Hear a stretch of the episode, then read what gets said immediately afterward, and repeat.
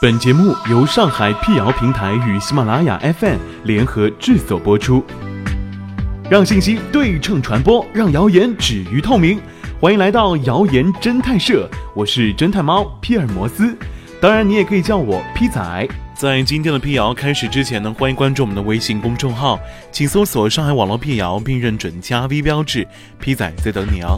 近日。一段雾化有害的传言在微信中流传，传言称接受雾化治疗等于滥用激素和抗生素，雾化比输液更有害，这是真的吗？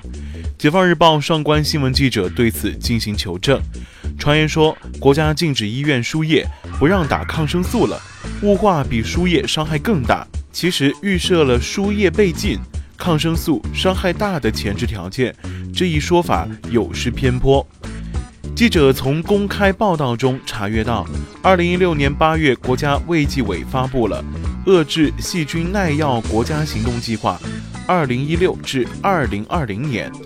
支持抗生素研发，对抗生素的生产、流通、使用等各环节加强监管。而日前，国家卫生计生委相关负责人表示，二零一一年底至二零一六年，我国门诊处方使用抗菌药物比例降低百分之八点五，这说明对于抗生素的使用有趋于更严格、更合理的管控措施，但并未完全禁止使用。输液也是如此，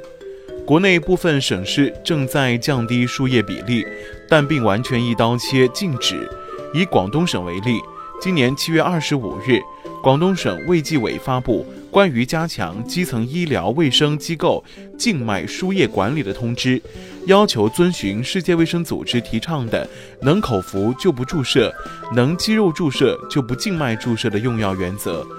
尽可能减少不必要的静脉输液，并明确了可以使用静脉输液的具体指征，以及门急诊原则上无需静脉输液治疗的五十三种常见病多发病。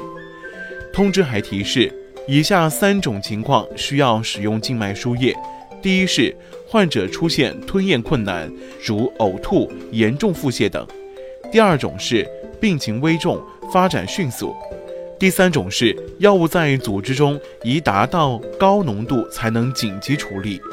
也就是说，有输液指征时不应拒绝。专业人士认为，静脉输液和使用抗生素都需要立足于“合理”二字。部分治疗手段或多或少都会给人体带来一些损伤，但无视治疗效果，一味的夸大批驳治疗手段对身体的伤害，是因小失大的无脑黑行为。那么，雾化到底安不安全呢？上海复旦大学附属儿科医院呼吸科副主任医师黄建峰告诉记者，雾化是将药物以直径为几微米的小液滴或小颗粒。也就是气溶胶的形式输出，随着呼吸，药物会直接进入到呼吸道和肺部，可用于治疗哮喘、慢阻肺等呼吸道疾病。雾化的雏形最早可追溯到四千年前印度的吸入疗法，而现代雾化治疗自二十世纪五十年代就开始在英国使用，在我国临床也使用了近二十年了。那么，雾化药剂是否含有激素和抗生素呢？雾化药剂中是含有激素的，常用的布地奈德混悬液就是所谓的糖皮质激素。黄建峰表示，临床证实雾化吸入激素安全信号，是一种全世界公认的对治疗哮喘十分有效的手段。长期低剂量雾化吸入糖皮质激素。对儿童生长发育无显著影响，也不存在成瘾性。雾化药剂中不含抗生素。黄建峰告诉记者，根据中国工程院院士、呼吸病学与危重病学医学专家王晨牵头制定的雾化吸入疗法在呼吸疾病中的应用专家共识，目前我国尚无专供雾化吸入的抗菌药物制剂。此外，有些静脉制剂中含有防腐剂，吸入后可诱发哮喘的发作。共识不推荐以抗菌药物静脉制剂用作雾化。另外，网上传言中提到的气管扩张剂和粘液溶解剂，都是常用的雾化药剂。如特布他林及所谓的气管扩张剂，有解挛平喘的效果；乙酰半胱氨酸及所谓的粘液溶解剂，有祛痰的效果。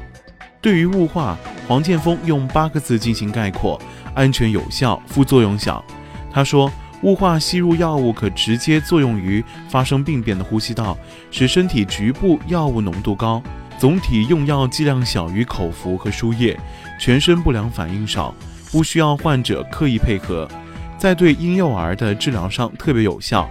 相比口服或静脉输液，雾化治疗优势明显，也日益被重视。网上传言中还提到，肺为焦脏，不耐寒热。以此作为雾化有害的中医论证。对此，上海中医药大学附属岳阳医院中西医结合医师侯肖雷指出：“肺为焦脏，不耐寒热，说的是肺部对从外侵入人体致病因素抵抗力较弱，而不是针对雾化治疗而言的。”显然，网上传言乱用中医概念，有混淆视听之嫌。提醒大家，雾化前后需要注意以下六点：第一，吸入前要清洁口腔，注意口腔内分泌物及食物残渣；第二，吸入后应漱口，防止药物在咽部聚集；第三，用面罩者应洗脸，避免药物进入眼睛；吸药前不能抹油性面膏；第四，治疗时取舒适体位。雾化后痰液稀释，刺激咳嗽，要及时翻身拍背，促进排痰。第五，雾化器、呼吸管道、雾化面罩等应专人专用，并及时消毒。